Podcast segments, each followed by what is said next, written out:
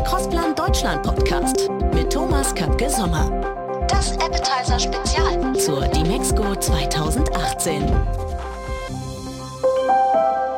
Herzlich willkommen zur dritten Ausgabe des Crossplan Podcasts. Wir begrüßen heute Robert Förster, den Gründer von Multicast, der Daten und Audio miteinander intelligent verbindet. Robert, herzlich willkommen beim Crossplan Podcast Data Meets Audio. Hallo. Hallo Robert, von dir habe ich neulich in einem äh, Meeting bei uns im Mindspace gelernt, dass im Grunde die Sendetechnik bei den Radiostationen voll digitalisiert ist. Ich glaube, da haben wir diese, diesen digitalen Schritt schon hinter uns. Aber es gibt noch viel mehr. Und du hast ja Multicast äh, gegründet ähm, und bist dort auch CEO vor dem Hintergrund, dass Daten und Audio ganz gut zusammenpassen. Kannst du uns da noch mal ein bisschen ins Boot holen? Warum passen Daten und Audio in der digitalen Welt ganz gut zusammen? Was verbirgt sich dahinter?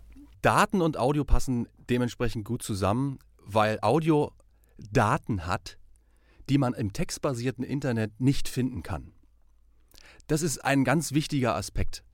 Wenn ich die identifizieren kann, dann macht sich auf einmal ein Feld auf an Informationen, an Schätzen, die Radiostationen, Fernsehstationen haben, die sie im Leben nicht gedacht hätten, dass sie diese haben. Und wenn ich diese habe, dann kann ich diese einzelnen Textbausteine, nehme ich sie mal, mit zusätzlichen Metadaten anreichern, beziehungsweise kann ich daraus viele Informationen herausfiltern, wie zum Beispiel, welcher Sprecher ist denn das?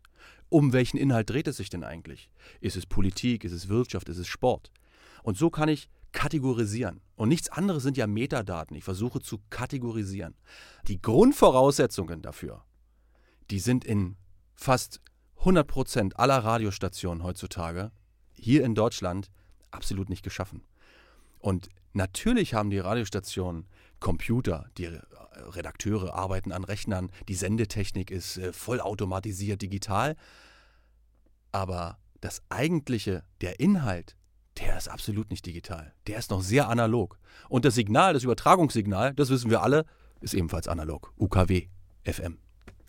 Wie würde sich für einen typischen Redakteur ein äh, typischer Alltag in einem typischen Sender, in einer typischen Redaktion im Grunde ändern, wenn er auf äh, eure innovativen Services zugreifen könnte? Was wäre anders für ihn? Der Redakteur würde schneller arbeiten, er könnte flexibler sein von seinem ganzen, äh, von seinem ganzen Work Process. Ähm, er könnte innovativer denken und er könnte sich auf das konzentrieren, was ihn ausmacht, nämlich kreative Arbeit umzusetzen, ähm, redaktionelle Beiträge zu schaffen, Input für Moderatoren zu schreiben. Das würde sich versch verschnellern. Vielleicht können wir da gleich ein bisschen mehr noch ins Detail ja, gehen, wie das ja. genau aussieht. Ja, genau. Denn ähm, auf der einen Seite haben wir ja die Entwicklung, dass äh, letztendlich Musikplattformen wie auch in Spotify groß geworden sind mit dem Thema Playlist, jetzt aber auch in Content investieren. Wir sehen also die Differenzierung hm, im Radiobereich, im Audiobereich findet nicht nur über Musik statt, das kann eine Commodity werden, sondern über Content. Und dieser Content muss sicherlich irgendwann intelligent personalisierbar sein, aber dazu muss ich ihn ja auch intelligent aufbereiten können. Kannst du da uns mal ein Beispiel geben, wie intelligent aufbereiteter Content in der Zukunft aussehen könnte und wie man den nutzt? Wie, wie kann man den nutzen? Da stürzen wir gleich von einem Thema ins nächste, weil äh, wir stürzen von analog zu personalisiertem Radio. Das ist ein weiter Weg, ne? Das ist das ein großer ist, Bogen, ne? Das ist ein großer Bogen, aber im Endeffekt ist es eigentlich nichts anderes, als dass ich mit Technologie, Machine Learning spielt eine Rolle, möglicherweise künstliche Intelligenz spielt da eine Rolle, dass ich den kompletten Transformationsprozess eigentlich beschleunigen kann mit Technologie. Und das geht relativ einfach. Und das, dafür sind wir da. Das ist Multicast Media. Wir machen nichts anderes. Aber wenn wir konkret in das Beispiel hineingehen, äh, schauen wir uns mal an. Wir, äh, wir, wir sehen den Redakteur, der hat ein Interview mit Kanzlerin Merkel. Total aufgeregt, hat sein Aufnahmegerät dabei. Jetzt nicht mehr mehr Kassette. Er hat schon einen, einen Speicherchip. Er nimmt es auf, eine Dreiviertelstunde Sommerinterview. Er kommt in die Redaktion, spielt es in den Computer ein 45 Minuten und speichert es ab als heutiges Datum Kanzlerin Merkel.mp3. Danach hat der Redakteur Urlaub. Er fährt in Urlaub, macht Handy aus, alles weg. Ja? Jetzt suchen die Moderatoren und Redakteure, die mit diesem Interview was anfangen wollen, die es schneiden wollen, die kleine kurze Beiträge daraus, die suchen jetzt danach. Jetzt suchen sie nach ähm, bestimmten Zitaten, ähm, sie suchen nach, nach das Einzige, was auffindbar ist ist nicht das 45-minütige Interview, der einzelne Content, sondern tatsächlich nur heutiges Datum, Interview Kanzlerin Merkel.mp3, so wie er es abgespeichert hat. Damit ist es im Grunde weg. Im Archiv. Irgendwo. Genauso ist es. Genauso ist es. Es ist verschwunden. Jetzt kommt der digitale Transformationsprozess. Wir sind dafür verantwortlich, dass wir mit unserem Machine Learning, mit unserer KI, die wir in die Redaktionssysteme mit anpacken, die wir in die Sendesysteme mit reinpacken, äh, das Wichtigste, die Basis dafür legen, nämlich die Transkription. Das heißt, äh, im Englischen Speech to Text. Also ich wandle Audio in Text. Im textbasierten Internet die einzige Möglichkeit, um Auffindbarkeit zu schaffen. Das machen wir. Wir haben dazu mehrere Engines, die sich miteinander vergleichen. Wir haben da sehr viel entwickelt, zwei Jahre lang Entwicklungszeit hineingesteckt. Ähm, wir sind auch komplett unabhängig von irgendwelchen Cloud-Services wie Google, die auch Speech-to-Text anbieten oder Amazon. Ähm, das macht es auf der einen Seite ähm, extrem günstig für den Content-Hersteller. Auf der anderen Seite, gerade beim Thema Datenschutz, muss man sehr genau aufpassen. Wenn ich was zu Google hochschicke und wieder zurückbekomme, dann möchte Google auch etwas dafür haben. Nicht nur Geld, sondern sie wollen die Daten auch haben. Und das ist das, was viele noch nicht verstanden haben, dass äh, wenn ich Cloud-Services nutze, wie Google, wie Amazon, dass wenn ich dort ein exklusives Interview von Kanzlerin Merkel hineinschicke, dann kann Google das mitlesen, dann kann Google es nutzen. Es steht einfach in den Nutzungsbedingungen, die man möglicherweise übersprungen hat oder ignoriert. Und das, äh, dieses Problem wollen wir lösen. Deswegen sind wir auch im B2B-Bereich, im Redaktionsalltag, in den Medien, dass wir genau darauf erstens ähm, einen großen Wert legen, zweitens darüber informieren und drittens, dass wir es natürlich auch anpacken können, dass wir mit einer sehr hohen Qualität dort rangehen können. Weil was brauchen wir Radiostationen? Wir müssen schnell sein, wir müssen flexibel sein. Wenn ich ein transkribiertes Interview habe, dann möchte ich da nicht noch zwei Stunden dran setzen und es redigieren, sondern es muss eigentlich auf den Knopfdruck muss es da sein. Und wir arbeiten hier mit einer Qualität von 85 bis 97 Prozent. Also umso ähm, qualitativ hochwertiger die Sprache ist, die, die Spreche ist, umso qualitativ hochwertiger das Audiomaterial ist, umso genauer ist die Transkriptionsqualität. Und wir sind hier, äh, wenn ich jetzt hier diesen Podcast nehme und den bei uns auf die Seite hochlade und da ist kein Geräusch im Hintergrund, ich bin mir hundertprozentig sicher, dass wir mit 98 Prozent, 99-prozentiger Genauigkeit diesen Podcast hier transkribieren können. Dann dazu wird jedes einzelne Wort getaggt. Das heißt, ich setze einen Zeitstempel zu jedem einzelnen Wort. Und damit wird es auffindbar. Was kann der Redakteur damit machen? Ähm, er hat möglicherweise, bevor er in Urlaub gegangen ist, dem Moderator zugeschrien, die hat irgendwas gesagt von, die mag Spaghetti Bolognese. Ja, super Zitat für privaten Rundfunk. Äh, Kanzlerin Merkel spricht bei uns über Spaghetti Bolognese. Jetzt geht man in die Volltextsuche hinein und gibt einfach ein Kanzlerin Merkel Spaghetti Bolognese und man springt direkt an die Stelle in dem Pfeil, wo sie das gesagt hat. Also ich gehe direkt in den Content hinein. Das vereinfacht die Prozesse, das beschleunigt die Prozesse. Ich kann dann ähm, das Ganze markieren, kann es entweder als kleinen Take äh, direkt ins Sendesystem packen. Ich kann es für Social Media optimieren. Ich kann ein Bild dazu packen von Kanzlerin Merkel, von äh, ein kleines Video mit dazu packen, eine Statistik mit dazu packen und kann es dann über meine Social Media Kanäle, kann es über meine Distributionskanäle digital versenden als Push-Notification, äh, als Ankündigung sozusagen. In fünf Minuten müsst ihr drin sein im Stream, dann reden wir mit Kanzlerin Merkel über Spaghetti Bolognese, müsst ihr euch mal vorstellen.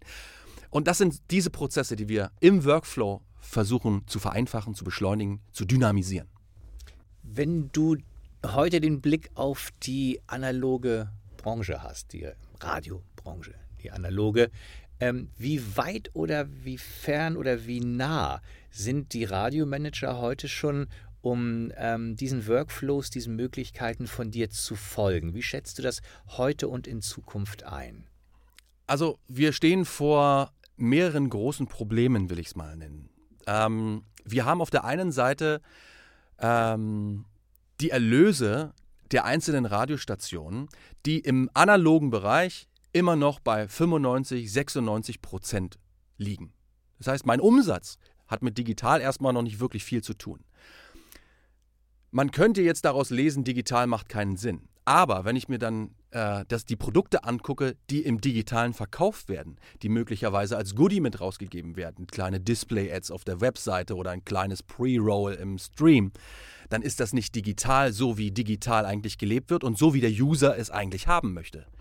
Das heißt, ich muss jetzt im Kopf muss ich eigentlich was ändern. Ob das die Gesellschafterstrukturen sind oder die CEO-Strukturen oder die Programmchefs und äh, Chefredakteure, die ich besonders anspreche damit, ähm, bei denen muss ich was tun. Die müssen aufgrund von Statistiken merken, was hier gerade los ist.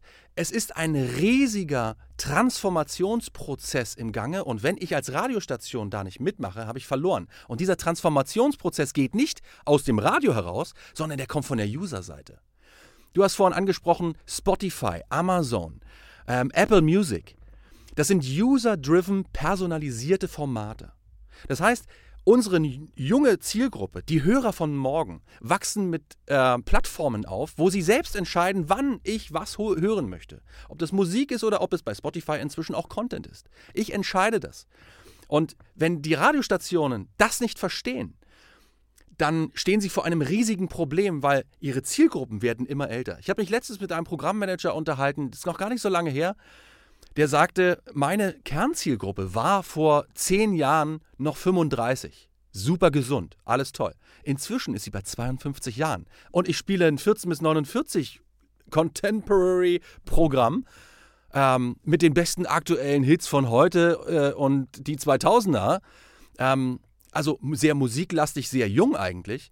Aber ich habe eine ältere Zielgruppe im Kern. 52 Jahre. Was ist da eigentlich los? Ja, ganz einfach. Die jüngere Zielgruppe verlangt nach etwas anderem. Sie ver verlangen nicht nach kuratiertem, sondern sie verlangen nach mehr Personalisierung. Was lernen wir aus Netflix, die Nutzung im Fernsehen? Was lernen wir aus Amazon? Wir können uns zu jeder Zeit aussuchen, was wir gerne haben möchten. Ähm, welchen Inhalt, was ich kaufen möchte. Das ist mit einem Knopfdruck ist es ganz schnell bestellt. Und äh, das müssen die Manager, das müssen sie verstehen, dass wir gerade einen Paradigmenwechsel haben. Im analogen zum digitalen, das heißt zum von der linearen zum programmatischen.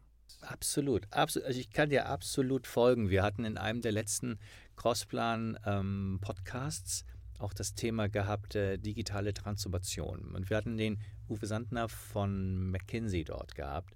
Und auch der sagte, es ergibt sich vor allen Dingen der Druck aus dem Markt, der Druck aus der Nutzung. Und es ergibt sich vor allen Dingen ein völlig neues Konkurrenzumfeld. Wir reden heute auch nicht mehr über Radiokonkurrenten, wir reden heute über die über die äh, Nutzung, über, die, über den Kampf um die Aufmerksamkeit im Audiomarkt. Und das kann eben auch der Nachbarsender sein, es kann aber auch der Podcast sein, es kann aber auch Spotify, Deezer und Co. sein. Und ähm, ich kann es bestätigen. Meine Kinder waren addicted zum, zum Kinderkanal, jetzt im Urlaub äh, ganz einfach Amazon Prime oder YouTube Kids und sie schauen sich ihre Lieblingsfolgen eben dann an, wann sie sie sehen wollen. Und das sehe ich auf der, auf der jüngsten Ebene. Und das auch schon mit einer, soll ich das sagen, mit einer hohen Affinität, diese Endgeräte zu bedienen, ähm, bis hin zu den älteren Kindern, die damit natürlich im Smartphone-Bereich sehr locker umgehen.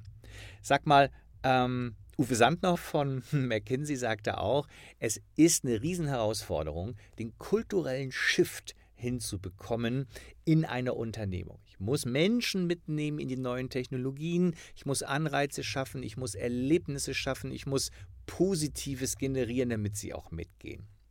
Und die richtigen Leute an der richtigen Stelle und vor allen Dingen nachhaltig. Aus deinen vielen Gesprächen seit 2017 mit Multicast, was sind denn so für dich die größten Fallstricke bei dieser digitalen Transformation in dem Bereich, den du jetzt im Augenblick verantwortest? Naja, die, die Fragen sind ja immer ähm, auf der einen Seite der Geschäftsführung, der Programmdirektion, dein Service super, digital, implementierbar, alles möglich, sehr dynamisch, damit können wir sehr viel generieren. Aber die großen Fragen sind, was bringt mir das? Wie viel Geld kann ich damit generieren? Ähm, und wie bin ich in der Zukunft aufgestellt? Und vor allem, welche Endgeräte werden es denn in Zukunft sein, die wir hier ansprechen? Früher gab es doch, oder jetzt gibt es nur noch ein Radio, das ist im Auto drin, das ist zu Hause, steht da, oder wird einfach gespielt, drücke auf den Knopf und dann funktioniert es. Jetzt gibt es ja Smartphones, wir haben noch nicht mal über Alexa gesprochen, über die ganz neuen Sachen. Ähm, die großen Schwierigkeiten sind, wie kann ich damit Geld verdienen? Wie bekomme ich meine Investition, die ich in dich getätigt habe, liebe Multicast, wie bekomme ich die eigentlich zurück? Und da sind wir bei Data Meets Audio. Ja. Da sind wir ganz klar bei Data Meets Audio, weil da geht es um den Prozess. Was kann ich denn aus den digitalen Kanälen eigentlich für Informationen heraussaugen? Die ich vorher im Analogen nicht rausbekommen habe. Da habe ich eine, eine ACMA-Studie bekommen, da habe ich, äh, was weiß ich, eine, eine in Bayern gibt es diese äh, Funkanalyse. Ähm, da gibt es äh, möglicherweise noch eigene Befragungen, die jede Station für sich äh, äh macht.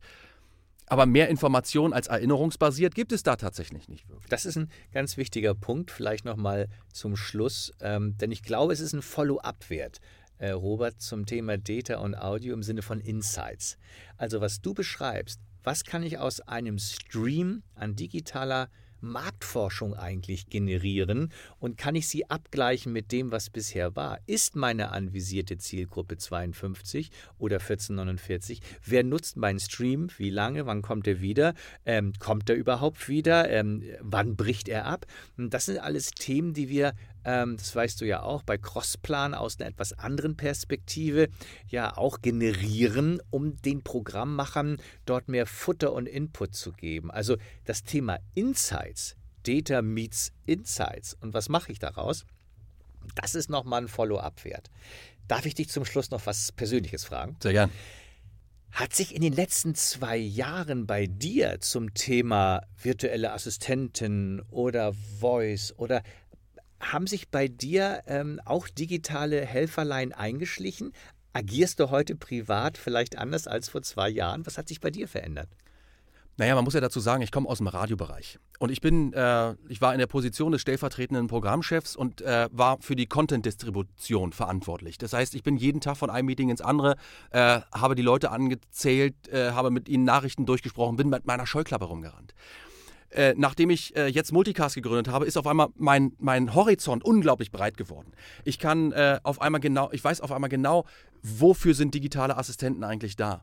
Ähm, wie kann ich sie für mich selbst nutzen? Wie kann ich diese nutzen, um das auch weiterzugeben, dieses Wissen an unsere Partner, an unsere äh, Firmen, die bei uns mit einbuchen? Ähm, na klar nutze ich sie. Und da spielt natürlich eine Alexa, ein Google Home, spielt da eine unglaublich wichtige Rolle, weil es so unglaublich einfach ist. Und natürlich haben das die Radiostationen auch schon verstanden, diese Sachen auch zu nutzen. Nur sie haben sie noch nicht verstanden, genau zu nutzen. Und da zählt eben auch eine genaue Analyse dazu. Wie werden denn die Geräte eigentlich genutzt? Wie kann ich sie optimal für mich und meine Zielgruppe äh, nutzen? Wie kann ich Mikroprodukte schaffen? Wie kann ich es schaffen, meinen Content so zu, äh, naja, zu verhäppchen, sage ich mal, also kleine Snippets zu äh, produzieren, dass ich sie äh, schnell distribunieren kann zu den unterschiedlichen Zielgruppen, dass ich sie als kleines äh, Snippet rausjagen kann, als Push-Notification, damit ich genau den erreiche. Aber hier geht es ganz klar darum, welche Daten kann ich aus den digitalen, äh, digitalen Kanälen raussuchen. Da seid ihr mit Crossplan natürlich super aufgestellt, weil ihr bekommt alle Informationen. Wer ist denn das da eigentlich? Wie lange ist der da? Wann macht er laut und leise? Ähm, zu welcher Tageszeit hört ihr welchen Inhalt? Und das sind die wichtigen Fakten. Und das kann ein analoges Marktforschungsinstitut eben überhaupt nicht leisten. Erinnerungsbasiert. Das kann nicht leisten. Und wir können in Echtzeit dem Programmchef genau aufzeigen, da, der Inhalt, den du linear gesendet hast, der war interessant. Wenn du ihn jetzt noch auf Social Media noch verteilst oder als On-Demand-File abrufbar machst in einer Mediathek, dann wirst du einen Impact erfahren, der ist höher als das, was du einmal nur ausgesendet hast und danach ins Archiv verschwunden ist. Robert, ich freue mich auf unser Follow-up. Ich danke für deine Gedanken, wünsche dir ein wunderschönes Wochenende im wunderschönen Potsdam. Dankeschön für die Einladung. Danke, danke Robert. Vielen Dank. Das war der Crossplan Deutschland Podcast mit Thomas Kapke Sommer. Wir sehen uns am 12. und 13. September in Köln bei der Dimexco 2018.